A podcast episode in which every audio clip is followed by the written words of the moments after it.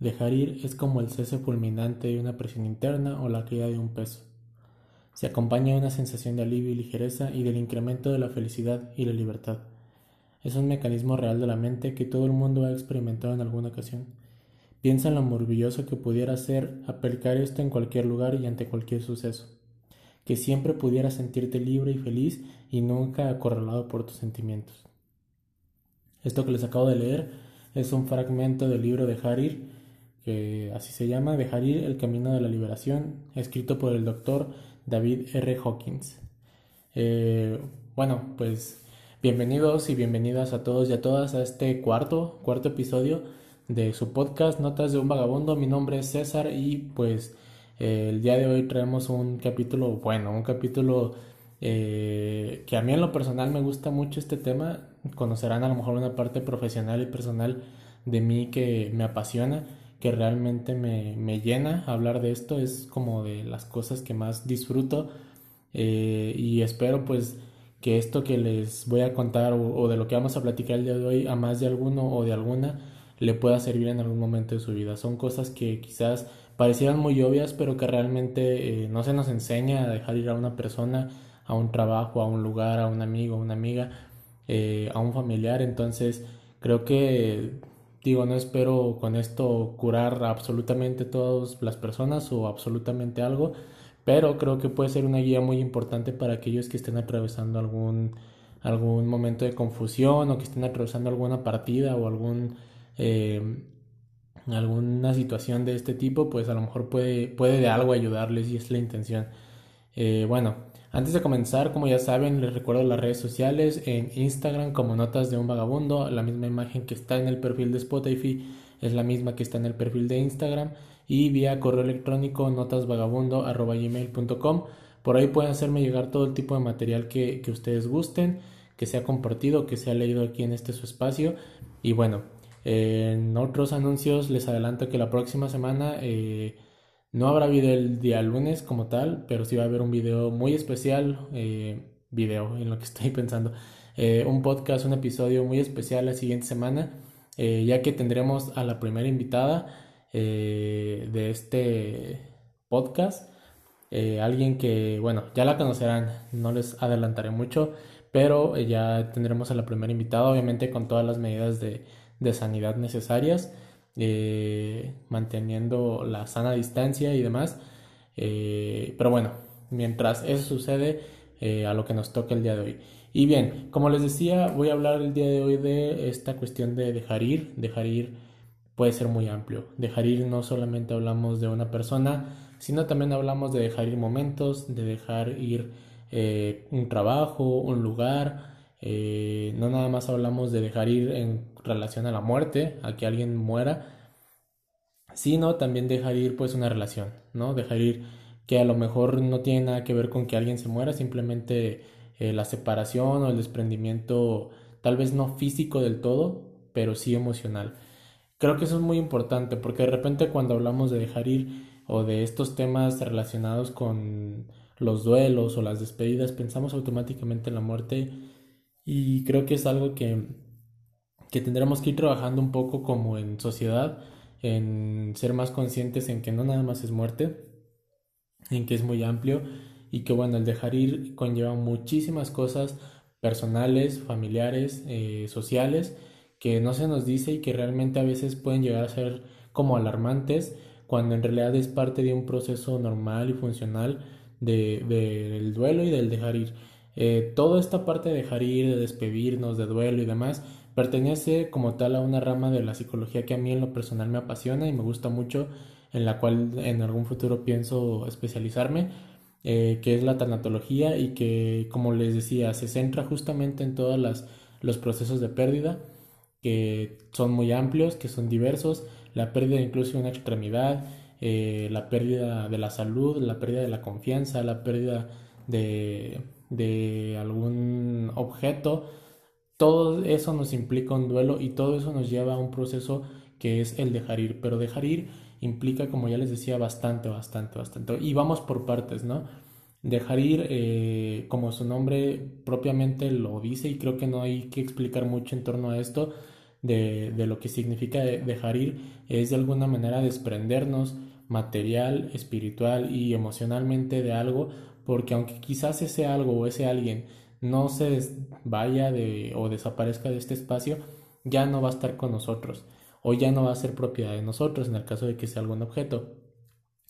Y esto conlleva a un shock emocional bastante fuerte, que es, digamos, como la primera parte o la primera, eh, lo primero que sucede cuando alguien se desprende de, de algo o de alguien. Eh, digamos, en este proceso de duelo que les comentaba, es lo primero que ocurre, es este shock emocional. Este shock emocional que puede ser muy, muy diverso de una persona u otra y creo que aquí también va algo bastante interesante.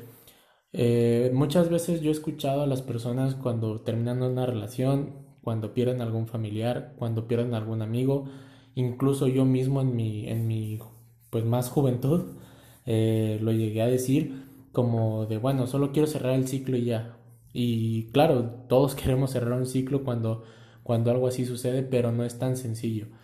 Es un proceso. Dejar ir el proceso de duelo es, es algo que no sucede de la noche a la mañana, no sucede de un mes a otro mes, no sucede de un día para otro, entonces creo que tendremos que ser conscientes, sobre todo si estamos atravesando una situación de este tipo, que no es este algo que vaya a suceder tan de repente ni algo que suceda mágicamente. Es un trabajo personal bastante fuerte, eh, que claro que con ayuda de, de algún profesional o incluso con ayuda de tu círculo, de tu red de apoyo más íntimo y cercana, puede ser más llevadero, menos pesado y quizás un poco ágil. Pero es un proceso que dura cierto tiempo, no hay un tiempo definido para esto. Hay personas que pueden pasar un año, dos años, tres años, cuatro años y continuar en el proceso. Claro, esto no es tan sano, pero sí, sí llega a suceder. Eh, hay personas que a lo mejor antes del año logran sobreponerse o sobrellevar esta situación y cerrar como esta, esta parte que decíamos de los ciclos. Pero es un proceso, es, es, no es lineal. De entrada hay que decir eso, no es lineal, no es el mismo o no ocurre en, las, en los mismos intervalos de tiempo para una persona que para otra. Es decir, yo, por ejemplo, en mi relación que tuve, eh, después de cinco años de relación, pues me costó realmente al principio mucho trabajo en este shock emocional que les comentaba, eh, un poco en esta parte de la negación y demás. Eh, tardé ahí bastante, pero en cuanto con ayuda de un terapeuta, de un profesional tanatólogo, pude salir adelante de esta situación o de este pequeño shock emocional y de esta parte de la negación, lo demás del proceso fue un poco más ágil y mucho tiene que ver también las herramientas y los recursos personales que, como ya les había comentado antes, cada uno de nosotros tiene y que son muy diferentes de una persona a otra. Eso también va a ser sumamente importante. Entonces, en mi caso yo les decía, eh, en cuanto, digamos, sobrepaso esa situación o ese, ese momento del duelo, para mí ya es más fácil, más sencillo, porque también me voy eh, redescubriendo a mí mismo y a la par eh, estoy como cerrando esta parte o este capítulo, digámoslo así, en mi vida. Estoy hablando de que aproximadamente me llevó un proceso de quizás unos 5 o 6 meses eh, como cerrar esta parte y no es mentira, les, juro que, he conocido casos de amigos cercanos, familiares, personas no tan cercanas que un año, pasa un año y salen adelante de esta situación, pasan dos, tres años y de alguna manera siguen estancados en alguna parte de esto y no dejan ir a la persona. Eh, que ahorita ya les hablaré un poquito de las, de las eh, consecuencias que puede tener el no dejar ir a algo o a alguien, pero les digo, si pasa que suceda eh, un acontecimiento de este tipo y que pasen años y años y no lo podamos dejar ir, pasa y realmente no es tampoco que la persona no vaya a ser funcional o que no vaya a ser sana. Simplemente eh, el empezar otra relación, digámoslo así, o el volver a tomar esa confianza, o el volver a, retomar sus actividades como diarias o comunes, pues es un poco más difícil y es cada vez como poner una barrera eh, consciente o inconsciente, porque a veces es consciente, eh, con las demás personas o, con las demás situaciones que nos pueden llevar como al progreso. Entonces, pues es, es parte de, ¿no? Es parte del dejar ir y de las variaciones que como ya les he dicho, como cada persona es diferente, pues cada persona vive las cosas de manera diferente y tiene una visión y una cosmovisión de las cosas y del mundo diferente y todas son igual de válidas y de respetables. Pero aquí justo aquí radica la importancia, como ya les había hecho el énfasis también anteriormente, en buscar y atender eh, este tipo de problemáticas con personas eh, profesionales propiamente de la salud mental, eh, profesionales del área que te ayuden a, facilitarte como este proceso de cambio. El proceso de duelo es un proceso de cambio, es un proceso de crisis, eso es cierto, es un proceso que como ya les dije no es lineal, tiene muchos altibajos, un proceso que te va a llevar a tocar fondo emocionalmente, pero que en la subida de esa de esa tocada de fondo, digámoslo así, está la parte del redescubrimiento muchas veces y es como la parte buena del, dejar ir o del tener una vivencia de duelo. Bien,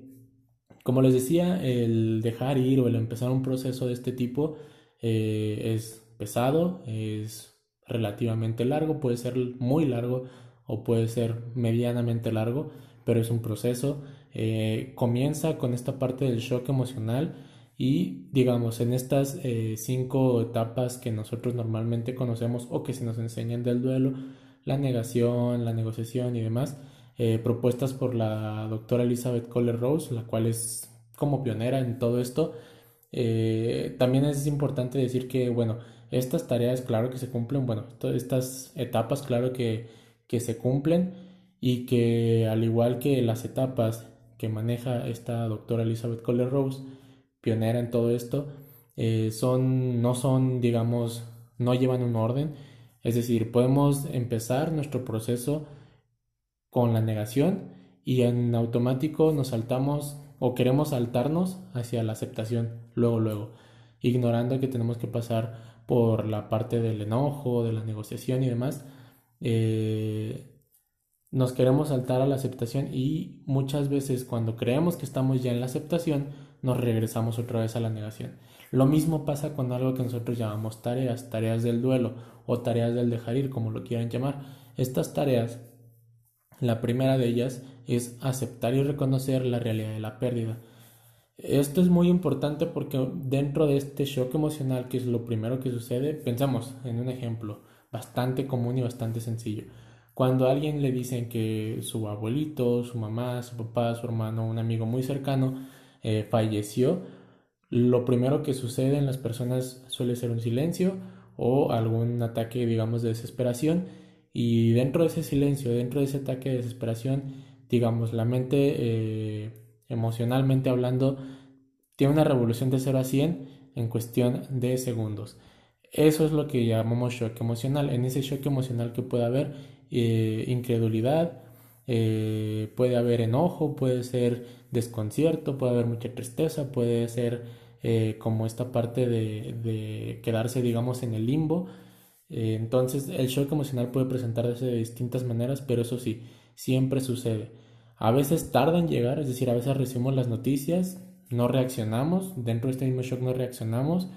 y pasado algunos momentos, algún,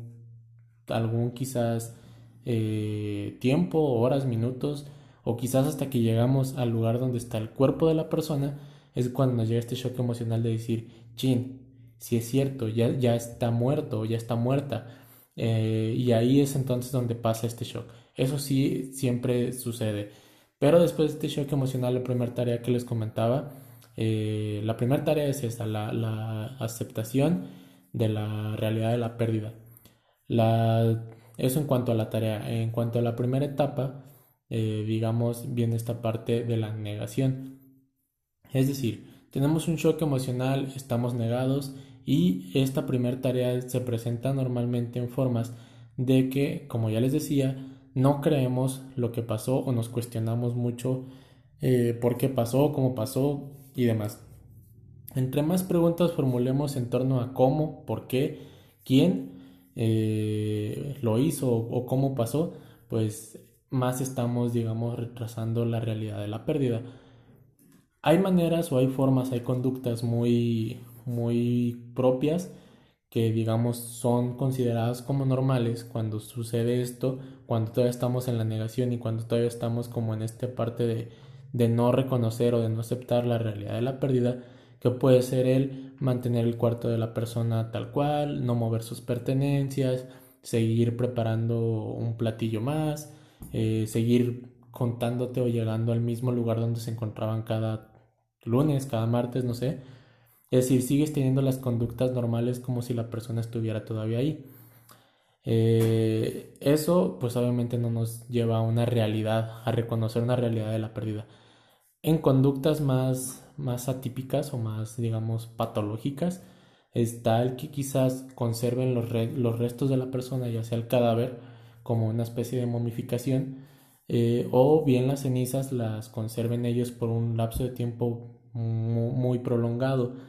eh, generando esto en las personas normalmente ya conductas más este, patológicas, ¿no? Incluso desarrollando ciertos trastornos leves o no tan leves en su conducta o en su psique como tal.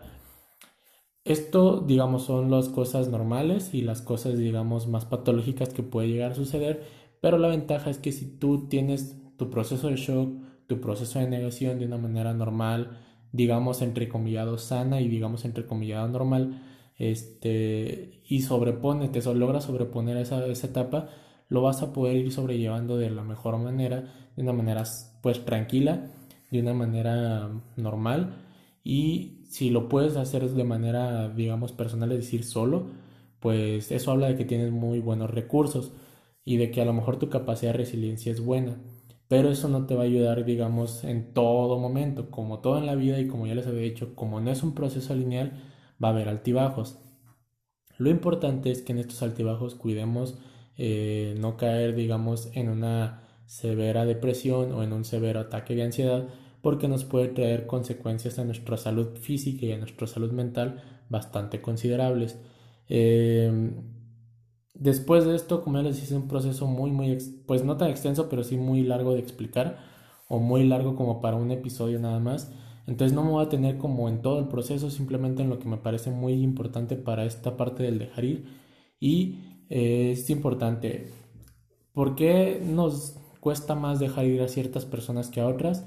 Que creo que también es una pregunta que al menos a mí lo personal me han hecho eh, algunas veces ciertas personas. Y la respuesta es porque no tenemos el mismo lazo o el mismo vínculo emocional con todas las personas. Hay veces que nos duele más la partida de un amigo que la partida de un familiar. Hay veces que nos afecta y nos duele más la partida de un trabajo, es decir, que nos corran de un trabajo que el terminar una relación. Y no es porque quieras, digamos, eh, eh, digamos, como más o menos a algo o a alguien más bien tiene que ver con que te involucraste más afectivamente, pero también emocionalmente. Es decir, a lo mejor sí tiene que ver porque querías más a esa persona, pero más allá de eso es porque de alguna manera tus vínculos socioafectivos que tienen más allá que, que tienen que ver más allá de esta parte de amor eh, fueron involucrados más en una situación que en otra. ¿A qué voy con esto? Con que, pues bueno, es normal ver a veces que, la gente diga, eh, es que cuando falleció su papá no lloró, pero cuando falleció su hermano sí lloró y lloró mucho. Quizás porque con el hermano tenía una muchísimo mejor relación que con el papá. Su vínculo socioafectivo era más fuerte o el, o el lazo que los unía con el hermano era más fuerte que, que el que tenía con el papá. Y a veces también puede ser que realmente tenga un vínculo más fuerte con papá pero el mismo shock no le permitió vivir esa parte de su duelo y digamos la reprimió o la retrasó, la prolongó y demás y cuando llega la, cuestión del hermano digamos resuelve ahí lo que tenía pendiente de, con el papá, ¿no? El vínculo con el papá. Entonces pueden ser muchos factores. ¿Por qué pasa eso? Generalmente es porque el vínculo es más fuerte con una persona, con una situación o con un lugar que con otro. Eh, ¿Cuáles son, digamos, los cambios más grandes que, puedes presentar en tu persona una vez que estás en este proceso de dejar ir? Pues son bastantes, desde conductas muy, muy, muy simples como falta de apetito, problemas de sueño, eh, dificultades para eh, realizar actividades comunes, falta de concentración, pero también hay conductas, digamos, que pueden ser hasta cierto punto o entre sanas, que puede ser muchas veces en este afán de querer negar la, realidad de la pérdida o negar como tal el proceso de duelo, eh, querer mantener tu mente ocupada, que es normalmente un mal consejo o un mal hábito que tenemos como sociedad a nivel mundial, el decirle a la persona, lo que ocupas no es, es no pensar en eso, ponte a hacer algo, eh, lava los trastes, lava el carro, haz esto, al otro para que no pienses en ello. Eso es bueno hasta cierto punto, pero también estar haciendo eso constantemente, constantemente y constantemente, vuelvo a lo mismo, retrasa e impide el desarrollo y el progreso del proceso de duelo. Entonces, digamos, estas conductas entre comillas sanas que puede tener esto, tiene que ver con que a lo mejor la persona en este afán de querer no estar como pensando o focalizando su atención en ello, eh, busque estar haciendo ejercicio, ¿no? Eh, estar ejercitándose, tomar un hábito de lectura, eh, estar viendo documentales, cosas que digamos entre paréntesis o entre comillas, perdón, no son malas, al contrario, serían buenas, son parte de las conductas, digamos, positivas que puede llegar a dejar este o a tener esta parte del dejar ir. Sin embargo, les digo, estas conductas no se mantienen todo el tiempo y evidentemente entre más retrasemos la realidad de la pérdida y más retrasemos el inicio de este proceso, la caída también va a ser más prolongada. Eh, esta parte es de suma importancia y aquí el consejo, digámoslo así entre comillas, que yo le quiero dar a todas las, las personas es no, no limitemos nuestra capacidad de pensar, nuestra capacidad de sentir, nuestra capacidad de sentir dolor. Es decir, si te duele, busca la manera por tu bien de buscar un lugar seguro, una persona segura con la cual puedas expresar eso, eso que te duele, eso que te está afectando, eso que te está lastimando, eso que te deja inconcluso, ese vacío que sientes cuando tu persona eh, familiar, amigo ya no está, cuando tu pareja te dejó, cuando te corrieron del trabajo y recibiste la noticia, esa sensación busca un lugar, un método o una persona eh, que sea segura o seguro para ti y evidentemente que también la persona tenga esas herramientas como para no involucrarse o quedarse como con esa carga emocional que tú le estás depositando. Eso es muy clave. Desafortunadamente creo que no estamos acostumbrados y no se nos enseña a hacer eso, ¿no? De entrada a tener ese hábito de digamos, de la expresión emocional sana y tampoco a tener como ese otro hábito, yo les decía el, episodio pasado, de la empatía, ¿no? De la empatía, también del separar una cosa de otra, del poder dar como contención a, a nuestros familiares y amigos en esos momentos, pero que bueno, para eso también existen justo los profesionales de la salud y otra vez hago énfasis, si tú estás atravesando por un momento de estos el ir con un profesional de la salud mental, psicólogo, psicóloga, tanatólogo o tanatóloga, con un enfoque psicológico, obviamente, que también es algo que, hay que aclarar. La tanatología eh, no es poner inciensos, no es poner cartas, no es que te hagan brujería, sino es tiene una razón y un fundamento psicológico basado en, en estudios, basado en la ciencia basado en muchas cosas que no tienen nada que ver con la espiritualidad o con los ángeles. Entonces, si tú te acercas a un profesional de ellos, vas a encontrar un refugio, digámoslo así, algo que te va a ayudar a salir adelante de esta situación. Y lo más importante, te va a aligerar el proceso y a agilizar quizás el proceso de duelo, de dejar ir, pero ojo, no es ir por ir, es ir convencido y dispuesto a trabajar convencido y dispuesto a que vas a, aprender cosas buenas, cosas no tan buenas de ti mismo o de ti misma, pero lo más importante que vas a dejar y a desprenderte de esa persona. Es decir, tienes que ir consciente de que ese es tu objetivo y de que eso es a lo que vas y de que vas a poner todo tu empeño eh, físico, mental y emocional en esa tarea.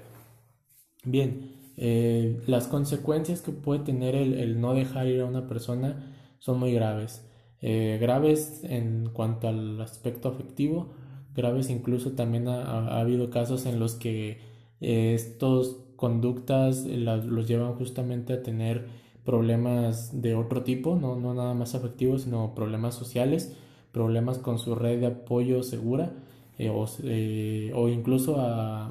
caer, digamos, en estos vicios como el alcoholismo, la drogadicción, que pues no es un final, digamos, que, que a todos nos agrade o que todos busquemos o que todos eh, pensemos que es lo mejor posible, ¿no? El no dejar a una persona conlleva el no desprenderte emocionalmente, porque físicamente evidentemente sí, el no desprenderte emocionalmente de algo que fue bueno. Y lo que pasa cuando no te desprendes de eso es que lejos de seguir recordándolo como algo bueno te puedes llegar a sentir culpable, traicionado, abandonado y un sinfín de sentimientos que pueden llevarte a, eh, a todo, absolutamente todo, menos a algo sano o algo bonito o algo bueno para ti e incluso para esa persona. Conozco muchas relaciones en las que terminan y aunque la relación haya sido muy bonita y hayan tenido muchos detalles muy bonitos, esto sucede en el sentido de que alguna de las dos partes o incluso ambas partes no, no dejan ir a la otra persona y lejos de verse quizás como algo bueno o algo agradable, terminan viéndose como enemigos, mm, hay un constante ataque de ambas partes, están enojados con la vida, te cierran la puerta, eh, muchas cosas o consecuencias que digamos no son deseables para nadie. Otra de las consecuencias que puede tener no dejar ir a una persona tiene que ver justamente con eh, perder como oportunidades sociales importantes. Eh, el dejar un trabajo, es decir, que terminas una relación sentimental de, pareja, te divorcias o demás, y por estar, digamos, como sumergido en esa parte, pues dejas de rendir en tu trabajo, evidentemente te despiden, se vuelve una crisis más fuerte y te empiezas a pelear con todo el mundo y con la vida. Y esa persona también, la, repito, la vuelve a señalar como culpable, te sientes traicionado, te sientes ofendido y el desenlace no es el mejor, ni es el más deseado, ni es el más bonito. Eh, otra consecuencia que puede tener a nivel cognitivo en el sentido de que te distraes con mucha facilidad, eh, ya no rindes lo mismo en casa, ya no rindes lo mismo en, tareas, te, tienes un decremento de tus actividades eh, cognitivas fuertes y es evidente y es notorio y entonces es un cúmulo de problemas a nivel cognitivo más fuerte que tienes que lidiar junto con los problemas emocionales y que evidentemente eso te lleva también a pelearte con tu red de apoyo cercana, amigos y familia. Eh, y bueno, si le buscamos, y le buscamos, y le buscamos, hay más consecuencias que puede tener el, no dejar ir a una persona. Brevemente, para, para no dejar como esta parte inconclusa, y más bien en un futuro episodio hablaré de esto a profundidad, quiero explicarles más o menos cómo funciona el proceso de duelo. Para ti que estás a lo mejor atravesando este, un momento de estos, y que tienes dudas, como lo decía al, principio, creo que ya he ido resolviendo algunas, pero que tienes dudas de entonces cuál es el proceso completo de duelo, cómo son estos altibajos, qué es lo más común, porque les repito, no hay como una, eh, un manual que me diga primero va a pasar esto, luego esto, luego esto, porque no sucede así. Eh, pero para ti que a lo mejor estás en este momento y tienes dudas y no sabes a quién acudir o estás indeciso en querer acudir con un personal de salud, mental porque no sabes cómo va a ser el proceso, pues lo explicaré de la manera más rápida y trataré de ser muy sencillo y muy claro en esto. Como les decía, cuando sucede esto con pareja, con empleo, con familia, con amigos y demás, eh, o con objetos o personas, lo primero que pasa es un shock emocional, está la parte de la negación y una vez que entramos a esa parte de negación y a la primera tarea de la, de la, del duelo, que es la, aceptar la realidad de la pérdida, una vez que entramos en eso, digamos, pensemos en estas eh, curvas que van arriba, abajo, arriba, abajo, como estas curvas de, de los hospitales, de las máquinas de los hospitales, donde se ven el corazón, ¿no? El ritmo que lleva el corazón, de repente muy arriba, de repente muy abajo, de repente estable, de repente otra vez arriba, de repente otra, vez abajo. Es justo así como, digamos, se va manejando el proceso de duelo. Una vez que estamos en este shock y demás, empezamos, digamos, en caída libre. En esa caída libre que vamos a encontrar, lo que ya les he dicho, las conductas de negación, las conductas de,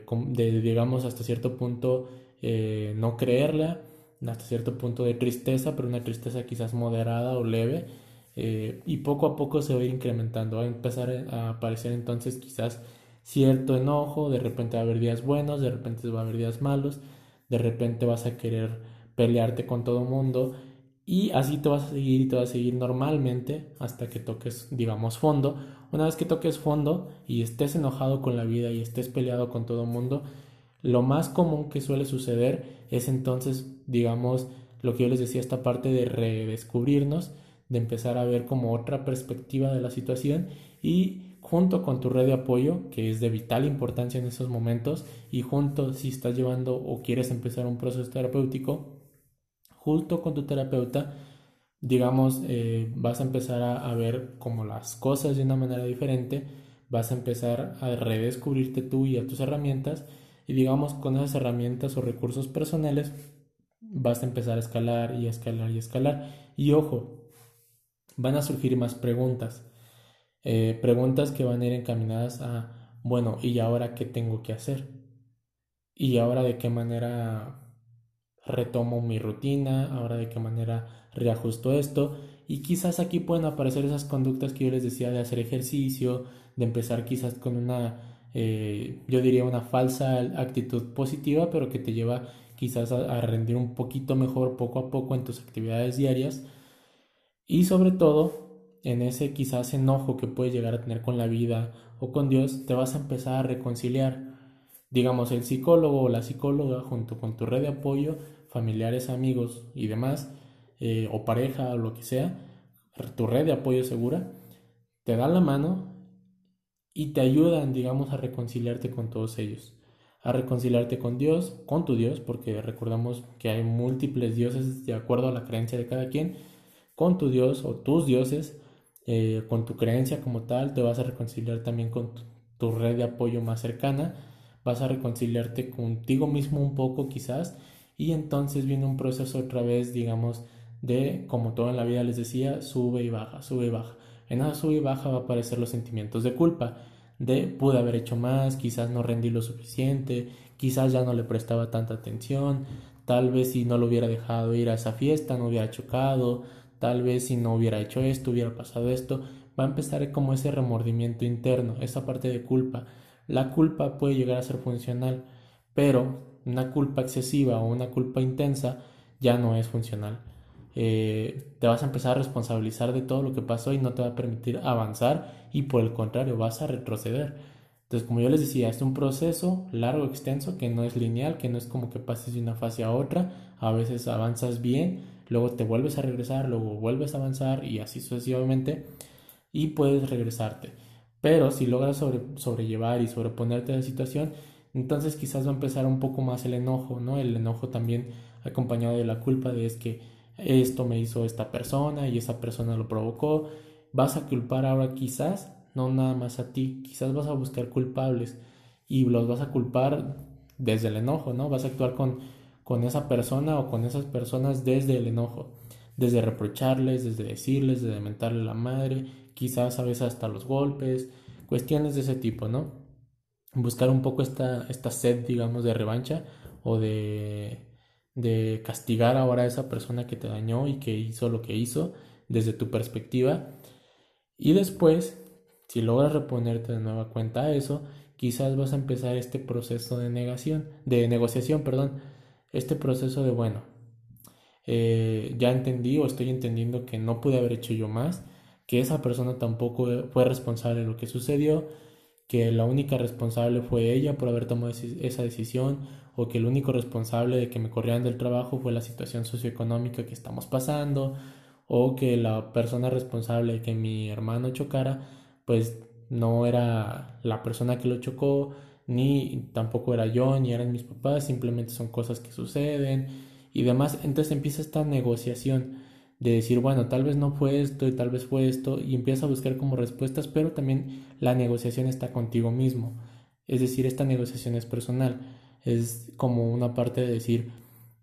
pues no pude haber hecho más, o quizás sí, pero mientras si son peras o son manzanas, yo decido esto otro y decido sentirme de esta forma. Entonces negocias con tu dolor, negocias con tu proceso, negocias con esta culpa, negocias con este enojo y encuentras un punto medio en esa negociación, un punto en el que digamos te permite preparar todo el terreno para la aceptación y posteriormente el cerrar el ciclo. Una vez que terminas digamos este proceso de negociación contigo, con las personas, con tu red de apoyo incluso, eh, entonces sí, solo entonces digamos, vas preparando todo este proceso eh, de, digamos, aceptar, ¿no? Y el aceptar incluye aceptar que todo, que no fue tu culpa, que estuvo mal lo que hiciste, que estuvo mal lo que esa persona hizo, pero que no puedas haber hecho ya algo diferente, aceptar que ya no puedes regresar a la persona, aceptar que ya no te van a regresar al trabajo, aceptar que te toca empezar de nuevo, aceptar que es posible empezar de nuevo y entonces desde esa aceptación vas a poder entonces y solo entonces cerrar eh, pues tu ciclo, ¿no? O ese ciclo.